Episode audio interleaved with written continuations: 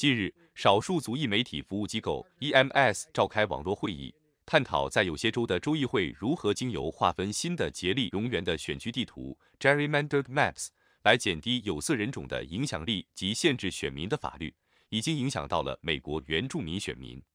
一个帮助确定全国多个州级选举结果的种族投票小组的律师 Jacqueline d a l e o n 认为，最近多个州针对美洲原住民投票限制举措。必将对十一月八日的原住民选举投票产生负面影响。The legislature was well aware that banning ballot collection and election day registration in Montana would disproportionately impact Native Americans. That's because we had just won a case the previous year for another law that banned ballot collections. 北达科他州原住民投票执行主任 Nicole Donaghy 表示，各州议会对原住民选举投票的限制由来已久。 早在二零一三年，就有了限制性法律得以通过，极大地限制了原住民的投票权。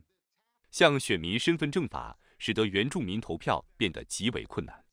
此外，有些组织还使用恐吓的手段阻止原住民投票。Native American voters. So North Dakota, uh, North Dakota claims a rich cultural history um, of Indigenous people that have lived here since time immemorial. Yet we face so many challenges. Uh, when it comes to voting, uh, having access to a polling place.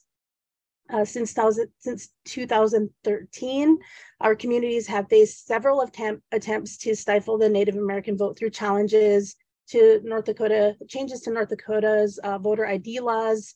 In 2017, the state legislature passed a, a bill which wrote into law the requirement that all voters must have uh, a physical location on their ID cards. And so，if you 亚利桑那州立法学院印第安博彩和部落自治项目主任 Derek Bissell 也介绍了亚利桑那州新的选举地图改变了美国原住民的选票群体，尽管这些地区的人口统计数据没有变化。